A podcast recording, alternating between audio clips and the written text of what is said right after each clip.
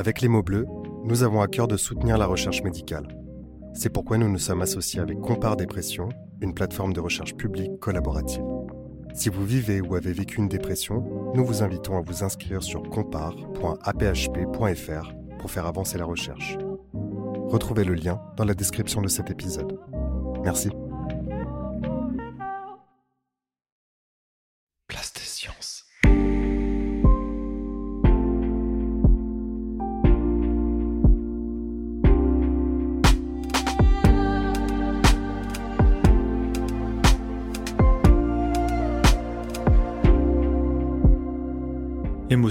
Diagnostic, type de thérapie, innovation, il y a beaucoup à dire. Nous pourrions consacrer de nombreux épisodes à faire le point sur toutes les facettes de la santé mentale, ses troubles et ses prises en charge. C'est pour cela que nous recevons aujourd'hui le psychiatre David Gourion, qui brossera avec nous des questionnements d'actualité en psychiatrie et nous parlera de son livre Guérir nos âmes blessées, paru chez Marabout cette année. Vous écoutez Les mots bleus, un podcast de Place des Sciences. Bonne écoute.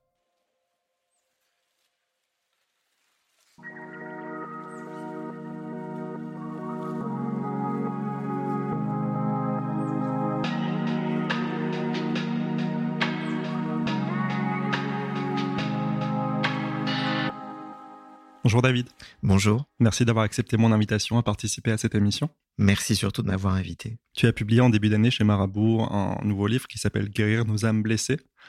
Euh, est-ce que tu peux nous dire rapidement de, quoi il s'agit? Qu'est-ce que tu as voulu faire avec ce livre?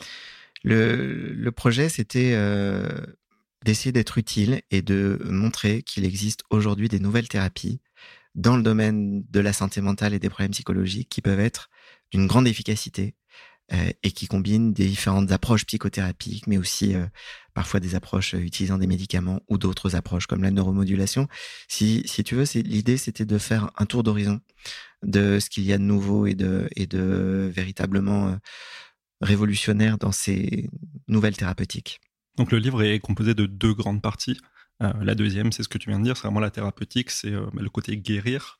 Et la première partie, c'est plus la partie compréhension, donc qui s'appelle comprendre.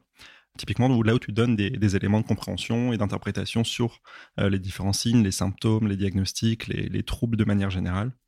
Alors justement, il y a un point important que tu abordes dans cette partie-là, dont on entend souvent parler dans les témoignages et aussi euh, en dehors, c'est celui des émotions. Euh, finalement, est-ce que tu peux nous dire un peu ce que c'est une émotion, comment ça se manifeste Qu'est-ce que ça peut signifier euh, d'un point de vue euh, biologique, d'un point de vue psychologique, etc. C'est une très bonne question. Je voulais, euh, je voulais apporter parce que souvent, pour, le, pour le grand public, la question de, des problèmes de santé mentale et des troubles émotionnels reste extrêmement mystérieuse et difficile à comprendre. Sur le mode moi aussi j'ai été triste, il suffit de se secouer et il y a qu'à se, prendre en main pour euh, pour aller bien. On peut tous avoir un coup de mou, etc., etc. Enfin, ce, genre de, propos que peuvent tenir les bienheureux et bienheureuses qui n'ont jamais traversé de problèmes émotionnels de santé mentale. Et au fond, il me semblait euh, plutôt que de faire une sorte de euh, reprise de catalogue de la nosographie, de, des, des troubles psychiatriques tels qu'on la connaît en médecine, de dire en fait on va reprendre les, choses de façon extrêmement simple. Qu'est-ce que c'est que les émotions?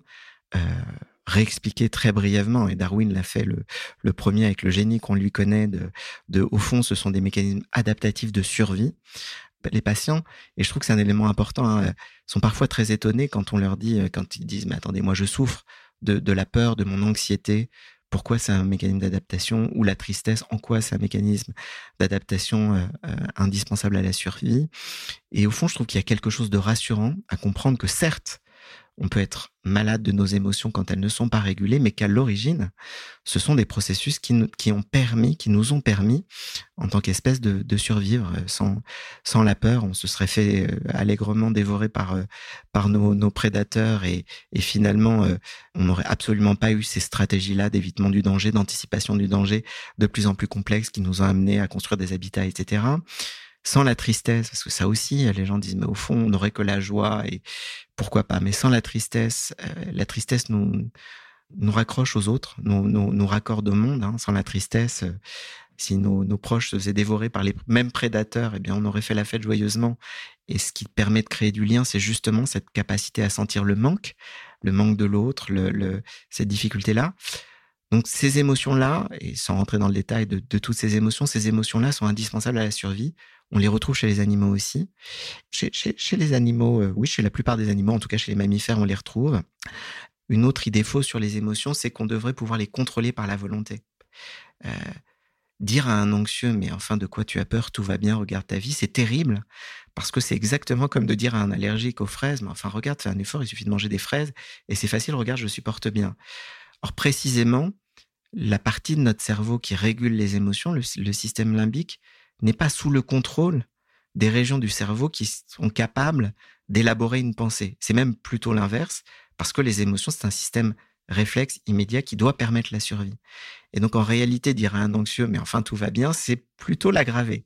Donc, j'ai proposé un système de, plutôt que de proposer une, une nosographie psychiatrique qui aurait été extrêmement ennuyeuse, je me suis dit qu'on pouvait repartir des émotions de base, expliquer simplement comment certains troubles psychiques, certains problèmes de santé mentale peuvent émerger d'une difficulté de régulation des émotions normales qui, mal régulées, peuvent conduire à, différents problèmes et comment on peut conjuguer. J'ai utilisé, j'ai repris la métaphore de la conjugaison euh, au passé avec les ruminations du déprimé, euh, au futur avec les anticipations anxieuses de l'anxieux qui est jamais dans le présent, mais toujours à imaginer que tout ira mal et qu'on peut peut-être comprendre certaines de nos difficultés psychologiques sur la base de cette conjugaison des émotions. Tu as parlé justement de la gestion des émotions. Euh, ce mécanisme de régulation, il se met en place vers quel âge?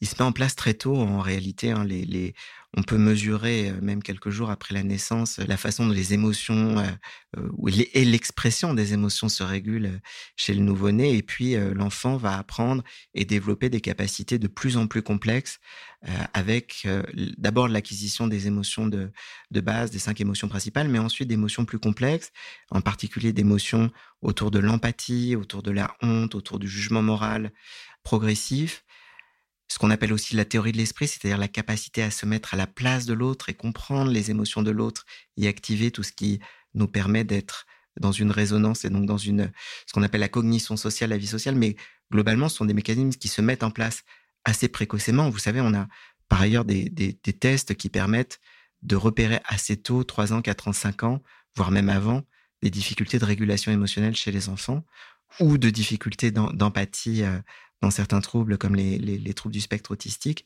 Donc ces mécanismes-là sont, précoces euh, au cours du développement. Est-ce que cette période euh, justement de la toute petite enfance est une période qui est assez sensible ou critique au développement de, troubles psychiques dans l'avenir ou même euh, qui pourrait finalement commencer à ce moment-là? Oui, c'est une question très importante parce que elle axe aussi toute la question de la prévention. globalement, ce que la littérature scientifique et quand on regarde les synthèses de la littérature scientifique, soit les revues, soit ce qu'on appelle les méta-analyses, les 80% des troubles psychiques émergent entre l'âge de 10-11 ans et 20-25 ans. Donc il y a une fenêtre de vulnérabilité. Alors ça peut commencer avant, on sait qu'il existe pédopsychiatres, hein, euh, on sait d'ailleurs les difficultés actuelles des, soins pour les enfants, mais globalement, la, la grande fenêtre de vulnérabilité, c'est puberté euh, jusqu'à l'âge de 20-25 ans pour des tas de raisons. Euh, d'une part, euh, on parlait tout à l'heure des aspects développementaux, euh, des aspects biologiques. On connaît les aspects hormonaux, la question de l'accès à la sexualité, mais aussi tous ces changements. c'est quand même une période durant laquelle on, doit acquérir des compétences sociales dans des environnements sociaux de plus en plus complexes. Hein. L'environnement au collège, au lycée est infiniment plus complexe. On, sait aussi d'ailleurs l'exposition à la violence, euh, les, problématiques de harcèlement scolaire et à quel point les enfants, les adolescents peuvent être violents et peuvent être violents entre eux. Donc c'est la conjonction sur une période d'âge assez courte, d'une dizaine d'années, finalement, de facteurs biologiques, psychosociaux, culturels, euh, institutionnels, sociologiques, qui vont venir converger et de facteurs de protection aussi, hein, qui peuvent être euh, une famille aimante, qui peuvent être euh, facteurs nutritionnels, qui peuvent être éviter l'exposition aux, facteurs de risque, le cannabis précocement aussi sur, un cerveau en développement. On a beaucoup d'études qui le montrent que l'exposition avant l'âge de 15-20 ans peut jouer un rôle majeur, euh, surtout sur les consommations régulières, l'exposition à l'alcool.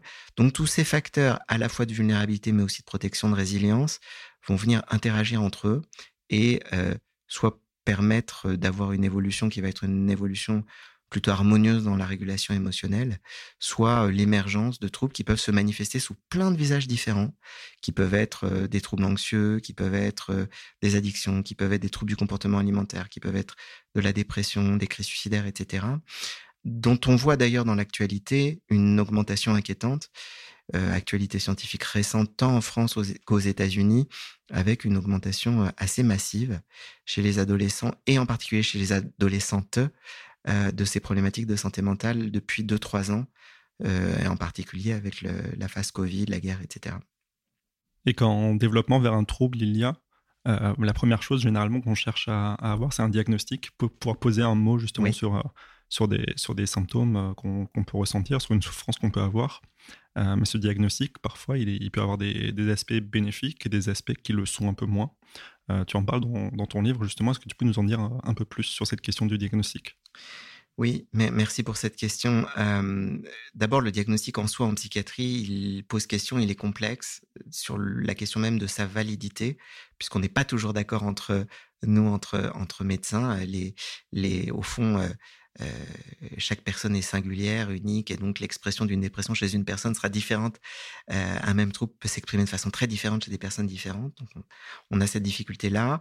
On a une difficulté liée au fait qu'on n'a pas encore, comme dans plein d'autres disciplines en médecine, de marqueurs biologiques, d'examens complémentaires ou d'imagerie qui permettraient de, confirmer de façon sûre certains diagnostics, donc ce qui, ce qui peut rendre les choses compliquées, surtout dans les formes un peu émergentes, un peu difficiles. Et puis d'autre part, il y a toutes ces problématiques entre guillemets d'étiquetage. On a longtemps dit, d'ailleurs, on a longtemps, la culture, moi quand j'étais euh, euh, interne, jeune médecin, on donnait pas, on disait pas les diagnostics, surtout sur les pathologies, euh, sur les troubles sévères, type troubles schizophrénie, enfin potentiellement sévères, parce que chaque trouble est hyper hétérogène dans son évolution, mais souvent il y avait une forme de, tabou, hein, de, peur de donner le diagnostic et de peur d'étiqueter en disant si on, on donne un diagnostic, ça va enfermer la personne. Puis en fait, euh, on est beaucoup revenu sur ça, pas que pour des raisons idéologiques ou, philosophiques euh, ou éthiques, parce que quand même les gens ont le droit de connaître leur diagnostic, mais aussi pour des raisons très concrètes, qui est que un grand nombre d'études montrent que quand on ne donne pas de diagnostic clair, précis assez tôt, on fait perdre des chances potentiellement aux gens de comprendre les difficultés qu'ils ont et donc d'adhérer aux soins, à leur traitement, toutes ces problématiques de compliance, de, de, bah, au fond, si je comprends pas ce que j'ai, euh, comment accepter de prendre un traitement alors que c'est déjà pas simple de se soigner, même quand on a compris ce dont on souffre. Donc, il y a eu beaucoup d'évolutions autour de tout ça. Moi, je voulais rendre compte dans cet ouvrage de cette complexité, de dire certes, il y a eu des progrès à la fois dans faire tomber certains tabous, mieux communiquer avec les patients, chacun a le droit de connaître son diagnostic, mais aussi être très honnête et sincère sur les difficultés que nous, nous rencontrons encore aujourd'hui dans certaines situations pour ne pas tomber euh, dans certains pièges qui seraient que parfois on est confronté à des problèmes de type l'arbre qui cache la forêt. On peut avoir quelqu'un qui va venir consulter pour une phobie qui semble euh, tout à fait restreinte euh, aux chiens, par exemple, pour prendre un exemple tout à fait euh, au hasard, hein, et se rendre compte que derrière cette phobie, on, a en réalité, moi je sais pas, une histoire psychotraumatique, des violences sexuelles durant l'enfance, etc., etc. Donc il y a aussi cette complexité de l'arrière-plan de ce qui nous est présenté, de ce qui nous est donné à voir lors d'une première rencontre ou de deux ou trois rencontres et de tout ce qui peut venir un peu comme des poupées russes s'emboîter. Et voilà. Donc, je voulais montrer un peu cette complexité-là et en même temps dire qu'il y a eu des progrès dans essayer d'être plus rigoureux, plus carré, d'avoir des critères un peu opérationnels, même si tout le monde n'est pas d'accord sur ces critères et sur ces nosographies, mais il vaut mieux ça que qu'un flou artistique et surtout dire à quel point on a besoin que la recherche continue d'avancer dans ce domaine pour mieux comprendre.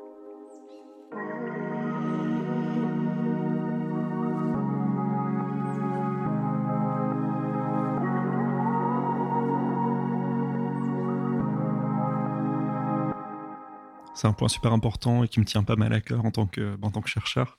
C'est euh, cette question de la recherche euh, dont on entend très souvent parler, notamment par le manque de moyens, euh, et encore plus la recherche sur les questions de santé mentale. Qu'est-ce qui se passe en ce moment au niveau de la recherche en psychiatrie, que ce soit au niveau des maladies, au niveau des traitements, au niveau de la compréhension, de la communication autour de la santé mentale? Qu'est-ce qui se passe en fait en ce moment? Il y a un peu un paradoxe. C'est-à-dire que d'un côté, on a vraiment une, une communauté scientifique de jeunes chercheurs et de moins jeunes chercheurs aussi très, très dynamiques et qui produisent une recherche vraiment de très bonne qualité, y compris en France. Et ça, je crois qu'on peut en, en, être très fier. Et de l'autre côté, le sentiment que ça va encore trop lentement. Que, au vu des enjeux de santé publique, au vu de la souffrance, au vu de tout ce que ça peut induire, même d'un point de vue purement économique pour la société, le sentiment que par rapport à d'autres branches de la médecine, il y a quand même encore toujours un côté parent pauvre, un côté sous-doté et, un manque de moyens. Je, voudrais souligner le paradoxe. Je voudrais pas dire, euh, voilà, hein, il y, a vraiment des domaines dans lesquels les choses avancent de façon considérable. Et je crois que c'est un grand espoir et un grand espoir aussi pour les personnes qui nous écoutent et qui disent, euh, qu'y a-t-il de nouveau? Il y a vraiment euh, n'y a pas de semaine sans qu'il y ait des, publications scientifiques dans des revues vraiment de premier rang dans le domaine des neurosciences et de la psychiatrie. Et pour autant, si on regarde les nouvelles stratégies thérapeutiques, on se dit on aimerait, on aimerait vraiment qu'il y ait un, grand coup d'accélérateur et que, et que les choses aillent euh, encore beaucoup, beaucoup, beaucoup plus vite. Là, tu nous euh, laisses entrevoir des nouvelles possibilités thérapeutiques. C'est vrai que jusqu'à l'heure actuelle, on a surtout l'habitude d'entendre parler euh, ben, des traditionnels médicaments psychotropes, les antidépresseurs, les anxiolytiques, les neuroleptiques, etc. Tout ce qui va être psychanalyse, thérapie cognitive et comportementale. Et c'est finalement de ça qu'on entend encore beaucoup parler aujourd'hui. Pourquoi? Est-ce que c'est par est-ce que c'est par habitude ou est-ce que c'est parce que la, recherche sur les nouvelles thérapeutiques a encore du mal à passer justement des laboratoires jusque dans les, euh, dans les cabinets? Je pense probablement pour plein de raisons complexes, y compris encore les tabous sur la santé mentale et la difficulté à en parler. Hein, même, même dans les médias, on parle beaucoup plus des progrès en cancérologie, et, tant mieux, hein, en cardiologie, etc., que des progrès dans le domaine de la psychiatrie. On en parle, ça, reste quand même très difficile. Et s'il fallait, on va, on, va venir sur ta question, mais s'il fallait, si les gens disent, OK, c'est très, très bien, mais qu'est-ce qu'il y a réellement de nouveau S'il fallait résumer et dire très vite même si en réalité c'est beaucoup plus complexe. Je pense qu'il y a trois domaines vraiment majeurs dans lesquels les choses ont énormément bougé au cours des dix et probablement encore plus des cinq dernières années. C'est les approches de type médecine personnalisée, psychiatrie de précision, hein, où vraiment l'idée c'est d'aller singulariser l'approche euh, pour une personne et de combiner les différents outils.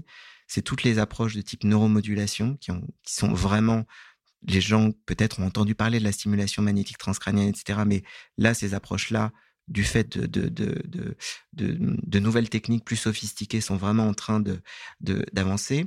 Et puis peut-être un troisième domaine plus mystérieux et un peu exotique, c'est les thérapies assistées par les psychédéliques, hein, le, grand retour des psychédéliques, mais avec aussi une grande prudence parce qu'on ne veut pas faire n'importe quoi.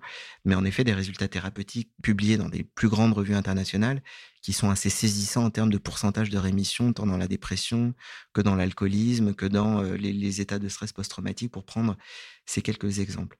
Pourquoi on en parle encore si peu euh, Moi, je n'ai pas la réponse à ça. C'est peut-être une question qu'il faut poser aussi aux, sociologues. Hein. Pourquoi euh, est-ce qu'il ne reste pas encore euh, ces, stéréotypes selon lesquels euh, on manque un peu de, de force d'âme, d'énergie, etc., qui suffirait de yaka, quoi, de, toutes ces idées fausses contre lesquelles on se bat, évidemment.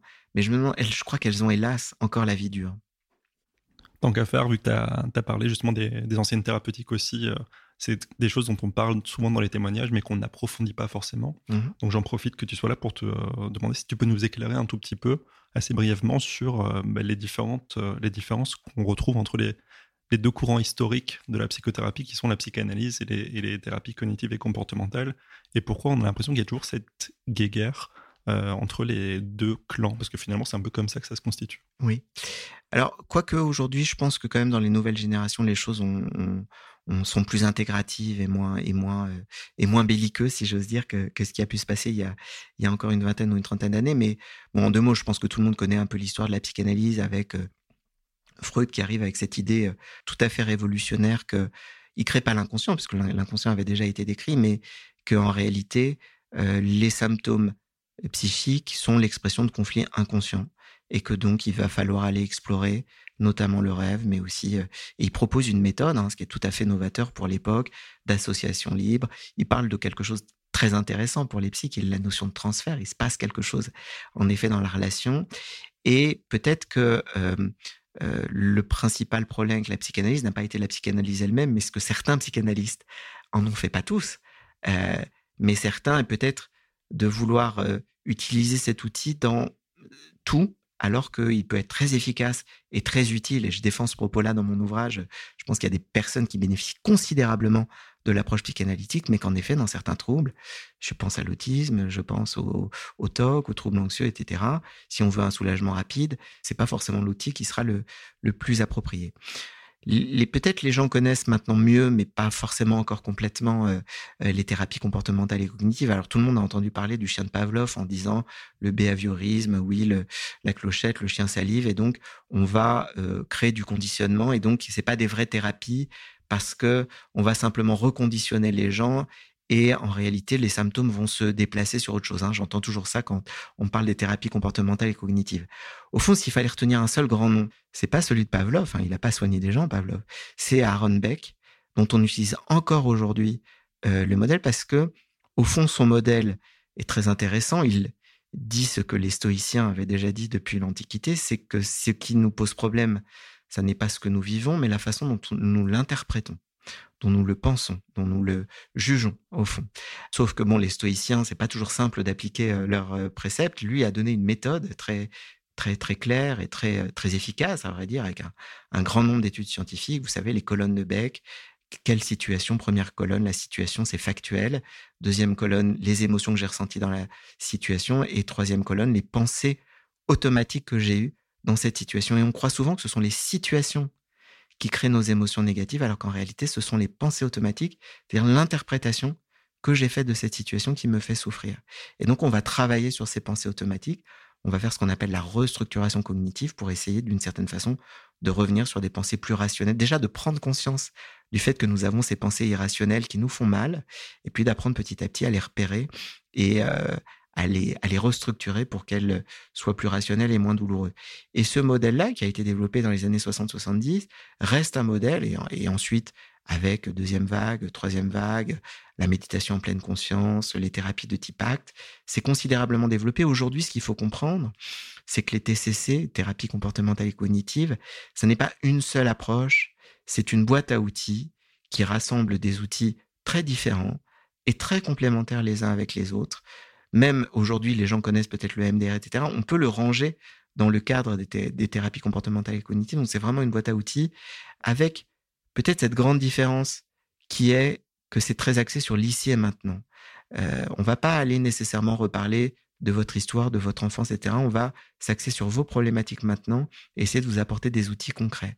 C'est en ça que je dis que je pense qu'il y a des personnes qui ont plus, euh, mon chapitre s'intitule Quelle est votre tasse de thé hein Au fond, je crois que certaines personnes ont plus envie d'une approche rapide, efficace entre l'ici et sur l'ici et le maintenant, et d'autres ont plus besoin à un tel ou tel moment de leur vie d'une approche plus existentielle qui va leur permettre de retisser euh, leur histoire d'enfance, de faire des liens entre ce qu'ils ont pu ressentir, etc. Et c'est vraiment, à mon avis, comme en médecine, des indications différentes. Il n'y a pas un seul médicament.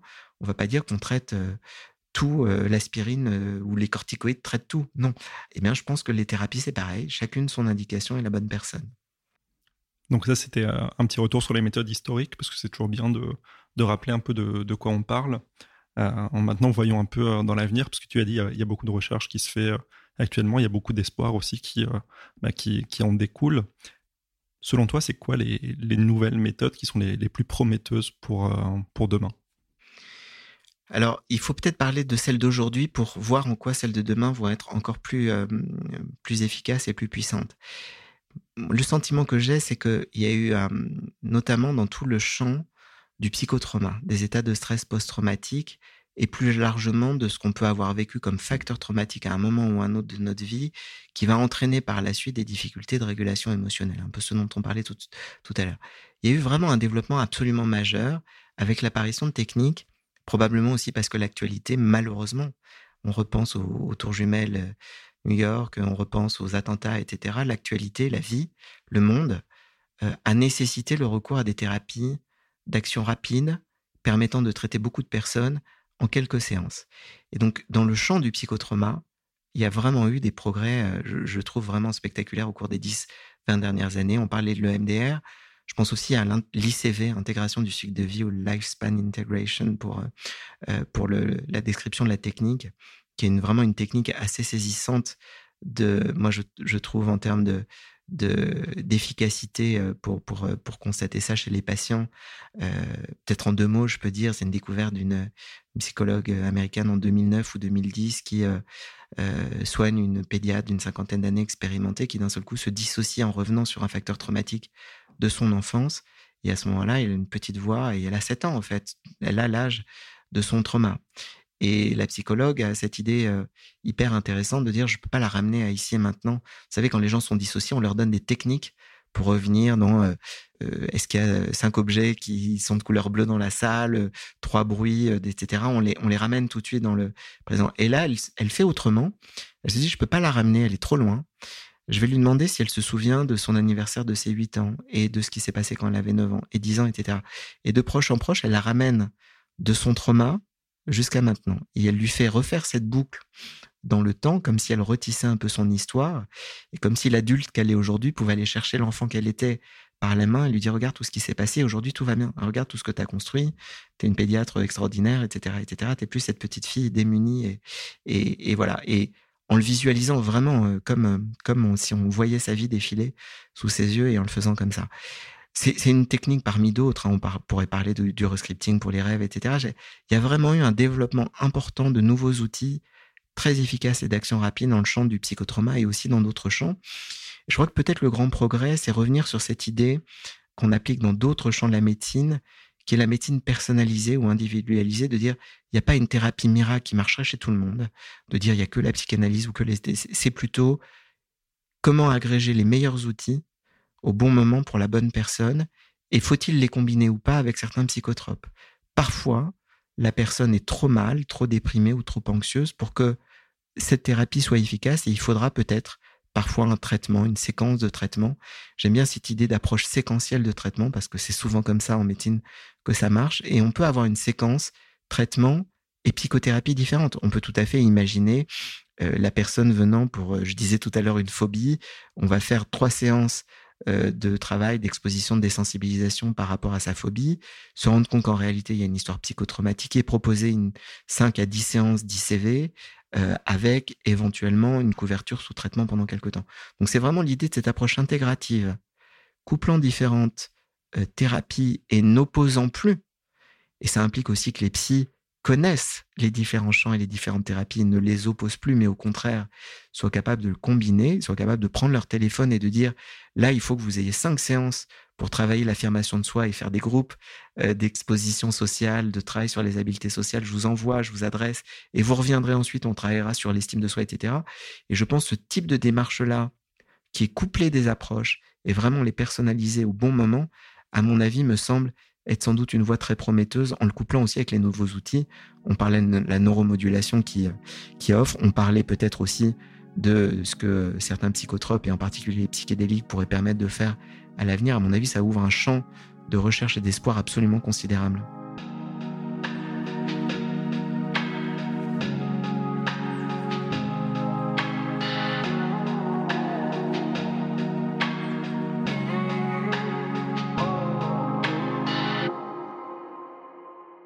Est-ce que tu peux nous en dire justement un peu plus sur euh, ce que tu appelles la neuromodulation? C'est un mot qu'on n'a pas encore entendu dans, ce podcast-là, qui peut euh, euh, forcément ne, pas parler à, tout le monde.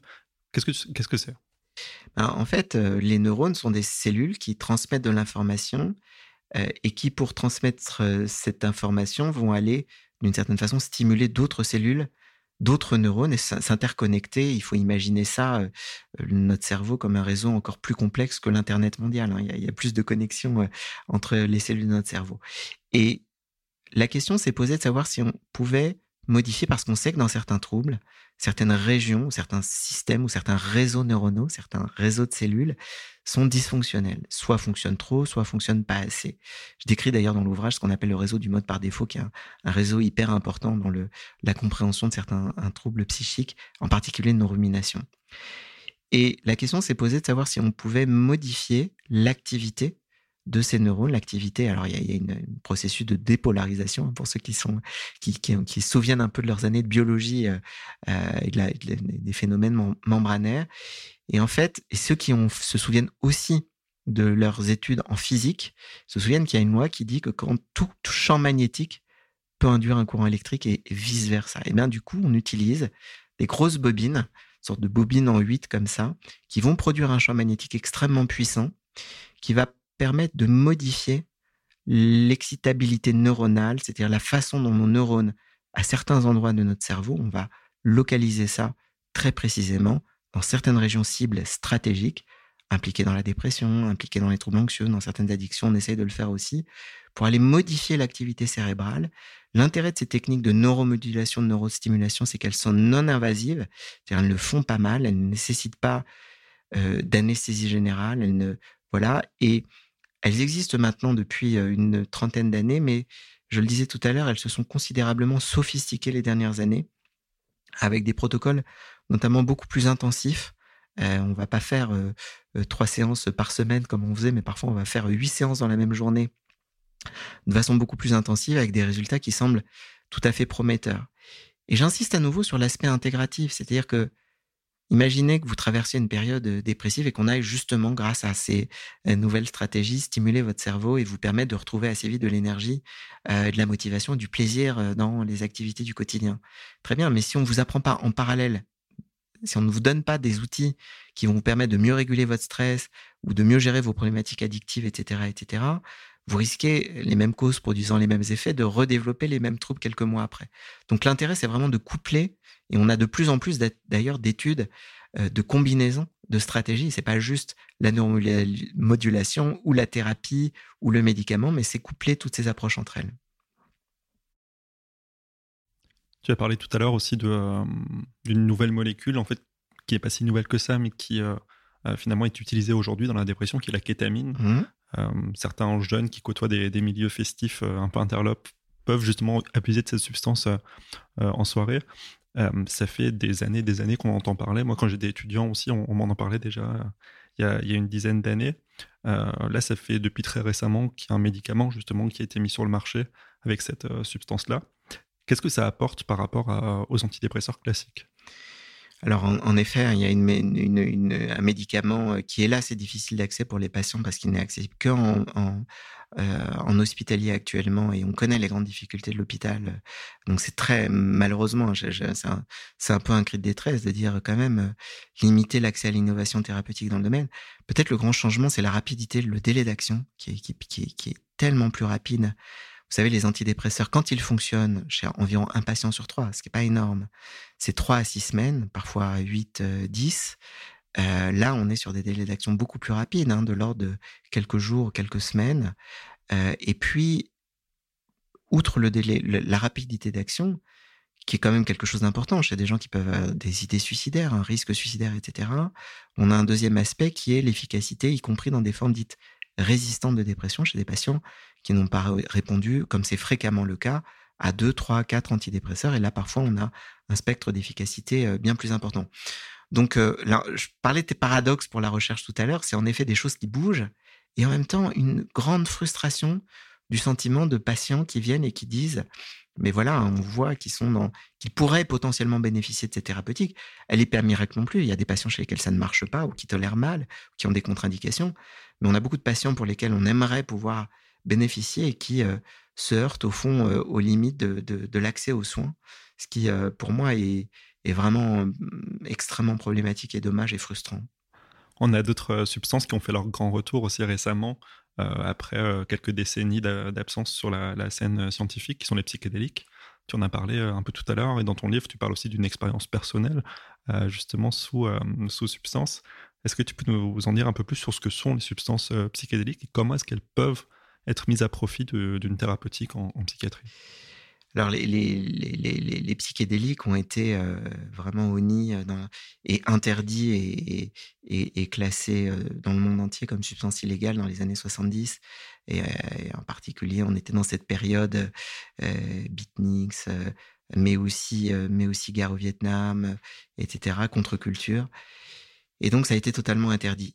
Pourtant, à l'époque, il y avait déjà des chercheurs qui, je, parle indépendamment du monde festif, de on fait la fête avec ça, et il y a eu des drames qui, dont, on a tous entendu parler évidemment, donc on a un peu cette image de substances extrêmement dangereuses. Euh, il y a eu des chercheurs à l'époque, dans les années 70-80, qui ont essayé de voir ce que ça pouvait donner, non pas que la prise régulière, mais que la prise unique, ou parfois répétée à une ou deux fois d'intervalle, mais sur une année, de ces substances-là dans des dépressions sévères, chez des personnes présentant des, problèmes d'alcoolisme sévères, etc., etc., et qui ont montré une efficacité importante. Sauf qu'ensuite, ça a été interdit, déclaré illégal, et donc la recherche sur le domaine s'est refermée, et on s'est tous dit, on a tous eu cette image de c'est des trucs dangereux, ça donne des addictions, etc., etc. Certains chercheurs ont continué, ont eu le, aux Pays-Bas, euh, euh, en Allemagne, en Suisse, aux États-Unis, en Angleterre plus, plus récemment, de dire mais en même temps, les travaux qui avaient été faits dans les années 70-80 montraient quand même des résultats tout à fait saisissants. Est-ce que dans un cadre de recherche très protocolisé, on n'aurait pas intérêt à aller voir ce que ça peut donner? En fait, ce qui est intéressant, c'est pas tant l'effet des psychédéliques eux-mêmes que le fait que ça ouvre une sorte, parce que plein de gens prennent des psychédéliques hein, dans des rêves.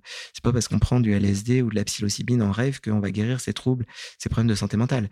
C'est pas la prise de psychédéliques, c'est la thérapie qui va être augmenté, qui va être potentialisé, boosté d'une certaine façon, le psychédélique ouvrant une fenêtre de quelques heures durant lesquelles probablement on peut remodeler des choses qui auraient été beaucoup plus longues, beaucoup plus difficiles à remodeler autrement, probablement parce que ça va modifier ce fameux réseau du mode par défaut tout à l'heure, qui est notre façon de penser le monde, mais de façon un peu stéréotypée, toujours un peu la même. Et là, ça la modifie considérablement avec une dimension d'augmentation de l'hyperconnectivité neuronale. On parlait des petits neurones tout à l'heure. C'est un peu comme une boule à neige là qu'on remuerait, puis ça part, ça, ça se connecte dans tous les sens. Les patients décrivent une sorte de thérapie accélérée comme ça en quelques heures. Euh, euh voilà. On est très prudent par rapport à ça parce qu'on ne veut pas qu'il y ait des drames évidemment qui se produisent, des gens qui le feraient euh, tout seuls chez eux ou qui voilà hein, soit lésés. Il y a quand même des gens qui sont défenestrés, qui ont l'impression qu'ils peuvent voler, etc. Donc on est très prudent. Et je redis, c'est la psychothérapie, donc le cadre médical, psychologique, le set and setting, c'est-à-dire tout l'environnement dans lequel c'est fait, qui va être la vraie thérapie. Le psychédélique n'est que l'outil qui ouvre cette fenêtre euh, un peu différente, sur une perception un peu différente, un peu décalée du monde de soi, de voilà, avec ce sentiment de dissolution de l'ego, le sentiment à un moment donné que je n'existe pas. Et c'est extrêmement précieux parce que dans la plupart des problèmes de santé mentale, il y a un problème avec l'ego. Je me sens inférieur, je me sens nul, je me sens trop ci, pas assez ça, trop, trop gros, trop mec, trop, etc. Donc, le fait d'avoir eu pendant quelques heures ce sentiment de disparition de, l'ego, de sentiment un peu de fusion océanique comme ça, est un outil très précieux en thérapie parce que les gens s'en souviennent et se souviennent de l'expérience vécue pendant des mois et pendant des années avec ce sentiment qu'en réalité tout ça n'a aucune importance et c'est très apaisant pour eux. Et puis, on a eu aussi euh, beaucoup d'idées reçues. En fait, il n'y a pas de dimension addictive. Hein. Le LSD, la psilocybine ne donne pas d'addiction. Il n'y a pas de dose toxique. Donc, c'est pas des substances, hormis certains cas bien précis chez les gens ayant des antécédents personnels ou familiaux de psychose euh, ou de troubles cardiovasculaires, etc. Mais globalement, ce sont quand même des substances plutôt bien tolérées. Le vrai risque, c'est le manque d'encadrement, le bad trip euh, quand on est tout seul. C'est un peu un danger d'ailleurs parce qu'aux États-Unis, j'ai regardé ça quand j'ai écrit le livre. Il y a déjà des, startups qui se sont développées autour de commande ton kit à domicile et fais-le tranquillement chez toi, avec la kétamine, euh, avec euh, maintenant la psilocybine. Euh, et on te montre une petite vidéo, on t'explique comment le faire. Fais en sorte qu'il y ait quand même quelqu'un à la maison, si possible pas un enfant de moins de 12 ans. Et le, je, lisais les témoignages, notamment d'un journaliste scientifique qui avait essayé ça et qui disait sa déception et surtout son sentiment de solitude d'avoir essayé tout seul chez lui la kétamine, puis ça donnait pas grand-chose sur son trouble anxieux, malheureux. Et c'était intéressant ce mot solitude. Euh, en effet, euh, dans les problématiques de santé mentale, le pire, enfin la souffrance, mais y a souffrir et, se sentir seul. Et dans cette idée de thérapie euh, assistée par psychédélique, j'insiste, ce qui compte, c'est la thérapie. Pour ça, faut qu'il y ait des thérapeutes. On ne peut pas le faire tout seul chez soi, etc. Donc surtout, ne vous dites pas qu'en commandant, déjà c'est illégal, et qu'en commandant et que faisant tout seul, c'est dangereux, ne le faites pas. Mais par contre, vraisemblablement, ces outils-là, si la recherche continue de confirmer les données que nous avons à l'heure actuelle, devrait, a priori, devrait y avoir un premier essai. Il y a déjà des essais à l'étranger, évidemment, Mais à Paris, à Sainte-Anne, il devrait y avoir un premier essai sur la psilocybine l'année prochaine. c'est dans un cadre médical de recherche et, surtout pas chez vous à la maison. Là, tu parlais justement de, l'expérience très humaine, finalement, de, bah, du cadre thérapeutique, la nécessité d'être accompagné. on voit de plus en plus des choses qui se développent sur le plan numérique aujourd'hui, avec des, ce qu'ils appellent des, thérapies digitales, des thérapies numériques, avec souvent euh, aussi l'absence d'une personne humaine euh, derrière l'écran, euh, puisque tout se fait finalement de manière algorithmisée. Comment est-ce que toi tu entrevois ce, type de, thérapie? Est-ce que tu penses que ça peut être utile pour certains ou est-ce que ça, risque de dériver? Bah, c'est, une question très difficile. Je, moi, je pense que ça peut. d'abord, je pense que le fantasme d'un psy qui serait remplacé par une sorte de chat GPT qui viendrait euh, répondre aux problématiques, euh, euh, ça fonctionne pas bien. L'intelligence artificielle, c'est un oxymore. Encore faut-il qu'on s'entende sur, sur le terme intelligence. Par contre, je pense que ça peut être un outil formidable d'aide et de recueil de données naturalistiques, c'est-à-dire en situation un peu écologique, vraie vie.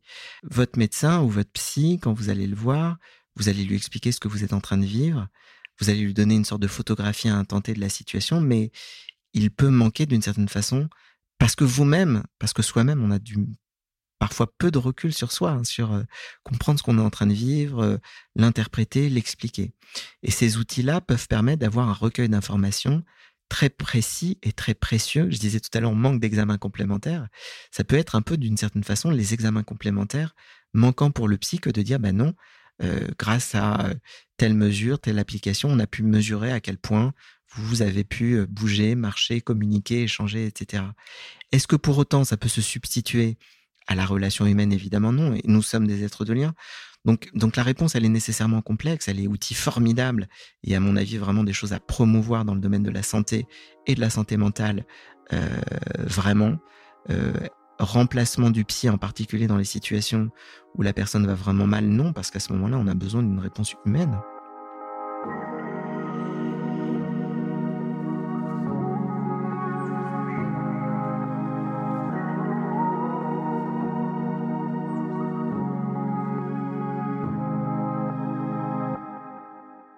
Tu as parlé à plusieurs reprises euh, d'espoir. On a parlé de l'histoire aussi des, des prises en charge, l'histoire récente, l'histoire un peu plus euh, ancienne. Quel est ton message d'espoir aujourd'hui, toi, pour les personnes qui sont euh, en souffrance avec un, trouble psychique ou, leur entourage? C'est une question très importante. Le, titre de mon livre est provocateur. Hein. Le mot guérir, hein, le mot guérison en médecine pose. Les médecins, on a du mal à le prononcer parce qu'on préfère le mot rémission en disant le spectre du trouble peut toujours revenir. Moi, j'ai vu quand même au cours de, l'évolution dans ma profession un, une vraie progression sur l'ambition, le niveau d'ambition thérapeutique. Je pense que quand j'ai commencé, quand j'étais interne, pour beaucoup de problèmes euh, de santé mentale, la question était la stabilisation, euh, l'amélioration éventuelle. Et puis ensuite, on a vu apparaître des critères d'ambition thérapeutique plus élevés avec des notions de rémission, voire de rémission fonctionnelle. On voulait que les gens retournent au travail, se remettent à fonctionner, une meilleure qualité de vie. On s'est mis, on a parlé de rétablissement, etc. Le mot guérison, si tant est qu'on puisse le définir, moi je pense que il est aujourd'hui euh, avec des outils, on a beaucoup parlé des thérapies centrées sur les psychotraumas, il est évident que si on vous a juste apporté une amélioration symptomatique un peu superficielle, mais qu'en réalité, dans votre mémoire traumatique sont toujours inscrits des facteurs, ce, sera compliqué et la cicatrice ne se fera pas. Et que probablement on peut parler.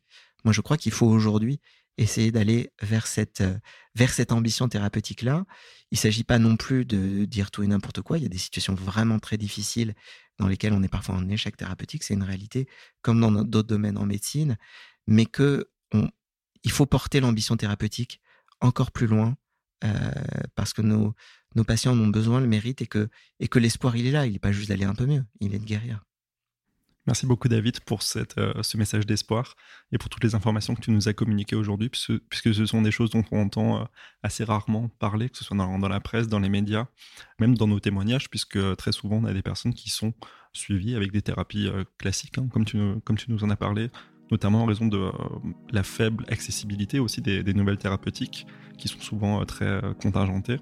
Donc je recommande à nouveau ton, ton dernier livre, Guérir nos âmes blessées, paru chez Marabout cette année. Et on invite également les, auditeurs à consulter tes anciens euh, ouvrages qui sont aussi très intéressants.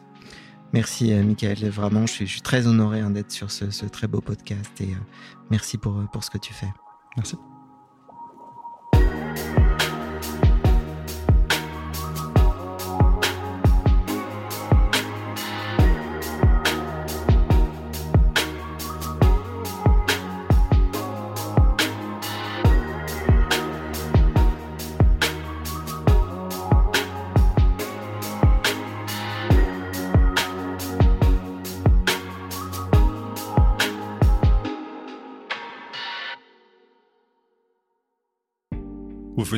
Les mots bleus, un podcast de Place des Sciences.